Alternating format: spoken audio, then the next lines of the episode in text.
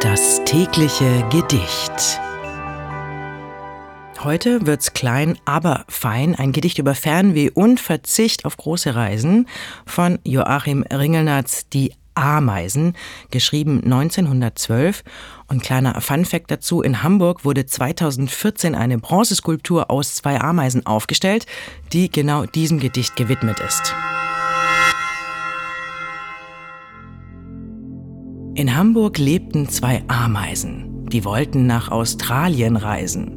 Bei Altona auf der Chaussee, da taten ihnen die Beine weh. Und da verzichteten sie weise, denn auf den letzten Teil der Reise.